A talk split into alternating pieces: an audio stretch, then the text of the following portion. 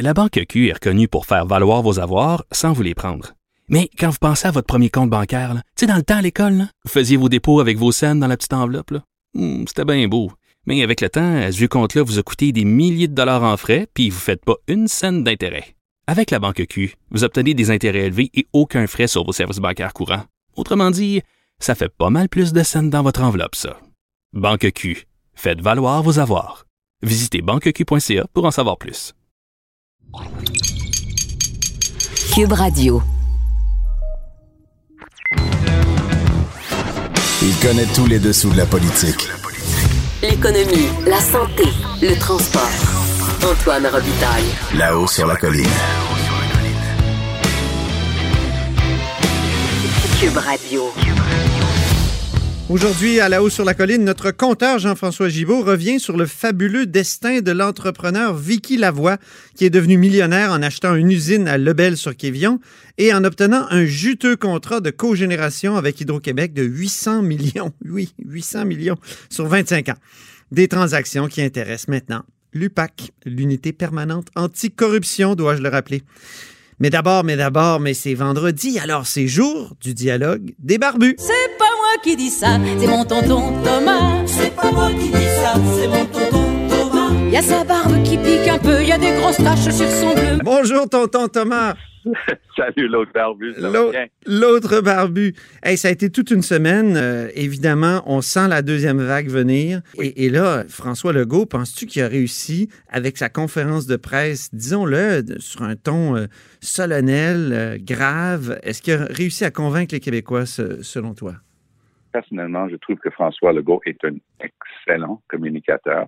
Il a exactement le bon ton, euh, affable quand il faut, un peu bon père de famille quand il faut, euh, un peu beau-frère au party de Noël de temps en temps avec son franc-parler et sa manière d'expliquer. Oui. Moi, j'ai trouvé qu'il avait eu le ton juste et qu'il pouvait convaincre les récalcitrants, peut-être pas les gens qui étaient dans la rue, pas de masque, mais peut-être le commun des mortels qui se grattait la tête, est-ce que c'est si grave que ça, ça aidait? Mais deux jours plus tard, et ça, j'étais sidéré, donc jeudi, Mhm. il était à, à l'Assemblée nationale, puis en réponse à une question de, la chef de l'opposition officielle, Mme Anglade, il dit, ben, c'est correct, c'est pas si grave, parce qu'on est dans la version optimiste de la courbe. Allô, l'optimisme. Alors, les gens qui disent qu'il y a de l'exagération du gouvernement, puis tout ça, c'est une conspiration, un complot, blablabla, même si ça a tête, tout ça, Mhm. ça fait de même, ils pouvaient trouver un, un certain encouragement dans la réponse en chambre de M. Legault, et ça, je l'ai pas compris. Je Il- le blâme ça, pas. il, prête flanc à certaines accusations là, de- de- Ben oui. d'incohérence. Ben, oui, ça, c'est un, un problème politique à, à son égard. Mais d'une manière plus large, les gens qui propagent l'idée que la COVID-19, c'est une invention, puis c'est pas vrai, puis patati patata, ben, ils vont regarder cette déclaration-là, qu'on est dans une courbe plutôt optimiste, ils vont dire, mais arrêtez vos exagérations. C'est ça, c'est il, il a piétiné sa propre version de l'histoire, et ça, c'est une erreur toujours en communication. Oui, comme l'erreur de Christian Dubé aussi euh, à l'endroit de cette pauvre euh, coiffeuse. C'est- vraiment, vraiment tragique quand même. C'est le tragique, pouvoir qui dérape. Et, et, Monsieur Dubé n'en est pas à sa première bourde. Non, puis euh, entre toi et moi, chers collègues, Oui, le gouvernement du Québec, le ministère de la Santé et les établissements de santé ordonnaient, ordonnaient, j'en ai vu, là, et TVA les a très bien couvertes, par écrit à des gens en pleine éclosion, en pleine COVID, en pleine pandémie, à des gens de faire plusieurs sites, plusieurs établissements, alors que c'était banni dans les provinces qui sont mieux tirées d'affaires, comme Colombie-Britannique et en Ontario. Nous, on l'a jamais banni, ça. Alors, moi, je veux bien. C'est facile de tomber sur la tête d'une coiffeuse, on n'a Mais jamais banni ça, Thomas, parce qu'on aurait ainsi abandonné des gens euh, sans service. Alors, on, on- entre les abandonnés sans service, euh, les, les laisser à eux-mêmes, un peu comme à, à la résidence Héron, on a et, et, et, et au, au moins leur donner des services avec le risque d'une contamination, on a choisi des Je suis services. d'accord avec toi. Ça, c'est l'excuse du gouvernement. Qu'une fois que le spirale infernal commençait, il n'était plus capable de s'en sortir. Mais la question, l'autre barbu, Mhm. comment ça se fait que c'est au Québec qu'on s'est mis dans cette situation-là? Comment ça se fait que dans les autres provinces, en ayant actionné les leviers nécessaires à temps, ils ont été capables de garder leurs employés et Mhm. de garder la santé et la sécurité des résidents de, de ces centres-là? Oui, ouais, effectivement, effectivement. Aujourd'hui, ben, c'est les provinces qui, qui vont présenter leur front commun pour euh, réclamer des sous d'Ottawa. Penses-tu que, Justin Trudeau va, accepter? Penses-tu qu'il va être obligé de céder à, à cette demande-là des provinces? Il va être obligé de céder à une partie de la demande, notamment en ce qui concerne la santé. Ça, c'est le talon d'Achille de M. Trudeau, d'essayer de convaincre les gens que le fédéral n'a pas besoin de remettre plus. Et pour avoir été un des nombreux politiciens à Québec, avoir essayé de gérer, malgré les coupures monumentales imposées par Paul Martin lorsqu'il était le ministre des Finances, moi, je trouve que c'est juste le retour de l'ascenseur. C'est juste équilibrer des choses que les provinces disent, écoutez là, oui, la santé et les services sociaux, c'est d'abord et avant tout les provinces, mais aux années, à la fin des années 60, on a créé un système dont on est tous fiers. Assurance maladie universelle, gratuite, tout le monde, pas de problème. Le deal à l'époque, 50 payé par le fédéral, 50 payé par les provinces. Ouais. Et voilà que deux générations plus tard, on est rendu à 21% payé par le fédéral et 79% payé par les provinces. Ça se peut pas. Ça peut pas continuer. Ça marche pas. Et ça, c'est incontournable comme argument. Mais ça fait longtemps que cet argument-là est présenté par les provinces, notamment par le Québec. Moi, je, je me souviens. Oui, mais le Québec n'est plus tout seul. Ouais. Le Québec n'est plus tout seul. On a des provinces majeures qui, qui sont euh, à bord euh, de ce train avec nous. Et tout le monde est en train de pousser M. Trudeau, qui, dans sa situation minoritaire, la dernière chose qu'il veut, c'est d'avoir euh, de provoquer, de provoquer une élection d'abord et avant tout, parce qu'il a peur de la perdre, mais de provoquer les provinces et leur capacité aussi de communiquer. Parce que si vous commencez à vous attaquer à des morceaux comme Doug Ford ou Brian Pallister au Manitoba ou François Legault au Québec, euh, bonne chance. Mm -hmm. Et euh, Scott Moe, euh, qui est là par intérim jusqu'à leurs élections prochaines en, en Saskatchewan, c'est un peu la même chose.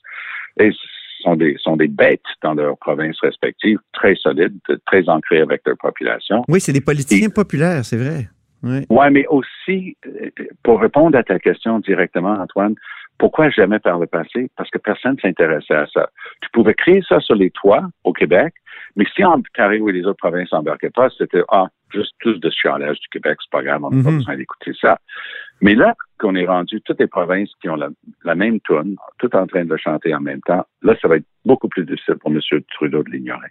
Mais toi, Thomas, qui a été dans un parti qui est reconnu comme un centralisateur, si jamais tu avais été au pouvoir, tu aurais été pogné avec des gens qui auraient dit ah il faut mettre des conditions aux provinces pour qu'ils ils dépensent bien que selon nos priorités en santé.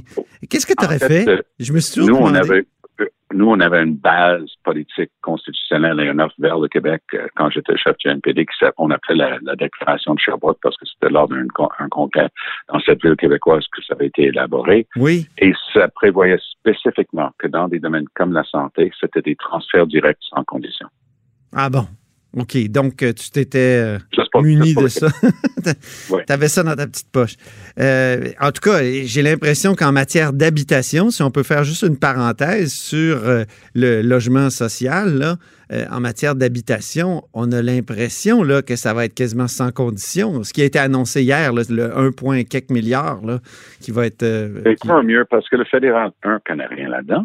Et deux, le Québec en a un besoin tellement criant, notamment dans la grande région de Montréal, qu'il fallait arrêter de niaiser avec la rondelle. Alors, moi, je suis bien content. Oui. Je reviens à, à, François Legault, qui. Et là, je vais, je vais te poser la question. As-tu l'impression, comme moi, que hier, c'était sa conversion au fédéralisme le plus la plus claire? je m'explique. Il a dit, on l'a vu pour les mesures. Attends, je vais, je vais retrouver la citation.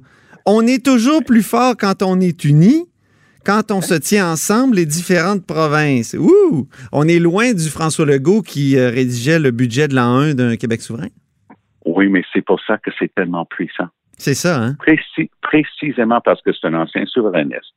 Moitié converti, disant, moi, je suis un, un, pragmatique. Ça, les, les, grands soirs où on allait déclarer une indépendance, ça n'a pas marché. Moi, je vais y aller étape par étape. Donc, ce que je vois ici, c'est l'étapisme et la patience de François Legault. Mais parce qu'il il est la personne qu'il est, parce qu'il a les politiques qu'il a, il est capable d'avoir tous les autres premiers ministres à côté de lui. Parce que sinon, c'est toxique pour, pour eux autres. Ils peuvent pas euh, parler avec quelqu'un qui, par ailleurs, est en train de prôner l'indépendance. Oui, oui. Donc, Legault, Legault a le meilleur des deux mondes. Les souverainistes, pour bon nombre, les nationalistes, pour la majorité, voient en lui leur leader politique. Et lui, il est capable de communiquer avec eux autres, dire, oui, on est bien déçus qu'on ne ça jamais marché, mais entre-temps, on va aller chercher tout ce qu'on peut. Et ça, ça participe à, à cette démarche-là, aller chercher tout ce qu'on peut. Il n'y a rien comme les convertis en politique, hein, Thomas? C'est-à-dire, je, je, pense, je pense à Lucien Bouchard dans le temps qui, qui avait aidé Mulroney, puis finalement, là, il prenait le choix de l'indépendance, il faisait le choix de l'indépendance. On pense à Robert Bourassa qui a failli. On a eu l'impression à un moment donné, au moment de Mitch, quand il a dit que le fédéralisme n'était pas un, une solution éternelle pour le Québec, hey, on se disait, mon Dieu, mais il était vraiment Il y a de des documents qui viennent de sortir du Conseil des ministres qui montrent que Bernard Landry relatait une conversation avec Bourassa au cours de laquelle, selon M. Landry, euh, M. Bourassa aurait avoué que lui, c'était juste une question de temps, mais il était souverainiste fondamentalement. Alors, il y en a pour les fins et les fous là-dedans. Mais il y a des choses qui Mais les sont convertis, c'est puissant. Oui. Oui, mais c'est très puissant. Justement, et, et prenons l'exemple de la loi 101 au fédéral. Oui. Jamais j'aurais pensé que Justin Trudeau serait mis dans un coin aussi facilement. Lorsque j'étais à Ottawa, j'ai présenté un projet de loi Ben oui. pour étendre l'application de la loi 101 aux compagnies qui relèvent du fédéral. Pensons aux ports, pensons aux chemins de fer, pensons aux banques, et ainsi de suite. La réponse du- des milieux des affaires dit, écoutez, le- presque toutes les banques l'appliquent déjà, ce qui est par ailleurs vrai et une bonne chose. Mais ça pose juste la question. Alors, pour eux autres, c'est pas un problème de dire qu'ils doivent le faire. Pour l'instant, c'est, leur choix. Et pour les autres qui ont choisi de ne jamais le faire, on va la leur imposer. Et je n'imagine personne qui peut me donner un argument valable pourquoi un travailleur au Québec pourrait pas avoir le droit, pas la velléité ou la bienséance de son patron, mais le droit d'exiger que son patron lui envoie ses communications écrites en français. Je, je, je connais personne qui Mhm. peut qui peut s'opposer à ça. Ben non, Et sûr. là, sauf Justin Trudeau, parce que Trudeau s'est opposé à ça. Ils ont voté contre ça quand nous, on a présenté notre projet de loi. Lui et Mélanie Joly sont méprisants à l'égard de, de cette idée d'étendre la loi 101 à l'égard des- pour, pour défendre les droits des travailleurs euh, québécois qui travaillent pour des compagnies qui sont de compétences fédérales. Et voilà que tout d'un coup, euh, Mélanie Joly, c'est euh, les criquets. Hein? C'est euh, c'est assez silencieux, merci. Effectivement. savent plus où mettre les pieds. Monsieur Trudeau reste quoi là-dessus? Monsieur Trudeau n'a pas de réflexe dans le dossier linguistique. Hey, est-ce qu'on est-ce qu'on peut parler de Madeleine Meyer, cette députée Oui. provinciale libérale de l'Ontario qu'ils ont amenée à Ottawa? Ils allaient la nommer commissaire aux langues officielles pour tenir tête au gouvernement de Justin Trudeau alors qu'elle avait contribué financièrement à sa propre campagne électorale à la chefferie de Trudeau. Il y a des choses qu'il ne comprend pas, hein. effectivement. Ben, C'est-à-dire, ils comprennent pas qu'il y a des institutions pour protéger les, les deux langues officielles à travers le pays. Puis là, ils vont être obligés de prendre une décision. Puis Aaron O'Toole a, a surpris plus d'un Oui, ben en, oui. prenant, en prenant fait et cause pour les droits linguistiques des travailleurs québécois dans ces, dans ces établissements. Ah, ces c'est un, virage qui est passé un peu sous le radar, mais qui est majeur, moi, je trouve. Tu as, tout à fait raison. Trudeau est- est- est- se retrouve dans un coin, puis son esquive était tellement pitoyable. Son esquive, là, de dire on est en COVID, nous, on protège les individus. Mais franchement, franchement, comme, comme si dans le discours du trône, là, il n'allait pas aborder aucun autre sujet. Mais voyons donc. J'ai eu des nouvelles là-dessus. Ça, c'est l'avantage d'être commentateur et analyste politique. parce Ouais. je, je, par- je finis par parler à tout le monde parce que je ne suis plus là, en politique partisane. Et j'ai eu euh, des informations euh, vraiment intéressantes en provenance de Toronto Ah oui? sur le discours du trône. M. Trudeau donnait des, des, des indications il y a trois, quatre semaines que ça allait être vraiment un, un feu d'artifice de nouvelles idées, vraiment frapper très fort environnement, développement durable, respect de l'accord de Paris, chose que M. Trudeau a résolument pas faite depuis cinq ans qu'il est là. Mhm. Et voilà que, d'une manière très intéressante, euh, j'ai appris à travers des branches dans des hautes sphères, mais quand je dis hautes sphères, vraiment les hautes sphères économiques et financières à, à Toronto, que ni plus ni moins, M. Trudeau s'est fait dire de se calmer. et, il va se calmer. Euh, moi, j'étais persuadé, par exemple, que Stephen Guilbeault, qui est quelqu'un que je connais depuis longtemps et que j'aime beaucoup, euh, et, qui est très crédible comme porte-parole en environnement, j'étais persuadé qu'on allait voir Stephen Guilbeault arriver comme un Uber ministre environnement développement durable. Je, je, le souhaiterais encore parce que je pense qu'il est en train de languir, même si c'est dossier le fun, il touche au Facebook et tout ce truc-là de ce monde, mais le mettre à, Oui, puis il a fait un livre sur l'intelligence artificielle, hein, euh, Stephen Guilbeault, et donc il s'intéresse à autre chose. Souvent, on, on le réduit à son côté vert, mais c'est un gars intelligent qui... oui, c'est ça. Mais je pense qu'on est en train de perdre ses talents en le mettant là. Ah, Imagine oui? le travail que ce gars aurait pu faire pour, euh, pour que le Canada devienne un chef de file en environnement plutôt que d'être un, un, dernier de classe comme on est en ce moment. Mm -hmm. Penses-tu que Justin Trudeau va finalement se ranger au consensus sur la loi 101 appliquée aux organismes et entreprises fédérales? Il va utiliser le truc classique au fédéral. Il va dire qu'il va demander un avis, va mettre ça en commission parlementaire, il va traîner les pieds, il va se staller. C'est facile à faire un, deux, trois, tout est déjà là. Mais, les projets de loi sont déjà écrites. Mais encore une fois, c'est les conservateurs qui ont l'air à comprendre le mieux l'aspect, euh, comment dire, la conception dominante du fédéralisme au Québec, c'est-à-dire qu'il faut que ça soit asymétrique. Et c'est les conservateurs. Tu sais, je repensais à ça aujourd'hui. Stanfield, euh, je remonte très loin, là, mais ayons de la mémoire un peu. Euh, Stanfield avait dit Moi, je suis pour le statut particulier. Après ça, Joe Clark aussi était ouvert. Euh, Mulroney, bon, c'est évident avec, euh, avec euh, Meach et, et même Charlottetown. Puis Harper, d'une certaine façon aussi. Donc, j'ai l'impression que c'est souvent les anglophones du Parti conservateur qui comprennent mieux le Québec sur cet aspect-là. Est-ce que c'est ton impression? Oui, c'est mon impression. Et je, je me permettrais d'ajouter un autre élément. Toi et moi, on a parlé la semaine dernière du débat que j'ai eu avec Trudeau en, lors de l'élection en 2015, oui. où j'ai dit c'est une honte d'avoir mis des centaines de Québécois en prison sans accusation, des gens qui n'avaient rien fait. Monsieur oui. Trudeau on était à Toronto pour ce débat au, euh, centre de la ville. C'était tenu par le Monk Center, une école importante à, Toronto. Et M. Trudeau est monté sur son grand cheval blanc, euh, son, son, cheval blanc qui appartient à, à, son père, et il a commencé à dire à quel point il défendait tout ce que son père avait fait. Moi, j'ai appris en cet instant-là, Antoine, que Justin Trudeau a toujours maîtrisé l'art, être contre le Québec, d'une manière très ouverte dans le reste du Canada. Mm. Et les conservateurs n'ont jamais joué ce jeu-là. Oui. Les, lib les libéraux font le full de vote dans le GTA, le Greater Toronto Area, avec ce genre d'attitude, tapant sur la tête du Québec. Moi, j'étais rondement attaqué parce que je disais que 50% plus 1, c'est ça que ça prenait pour gagner un référendum. Ben oui. M. Trudeau m'attaquait dans les débats et tout ça, mais il m'attaquait pas au Québec là-dessus, il m'attaquait à Toronto là-dessus, il m'attaquait à Calgary là-dessus.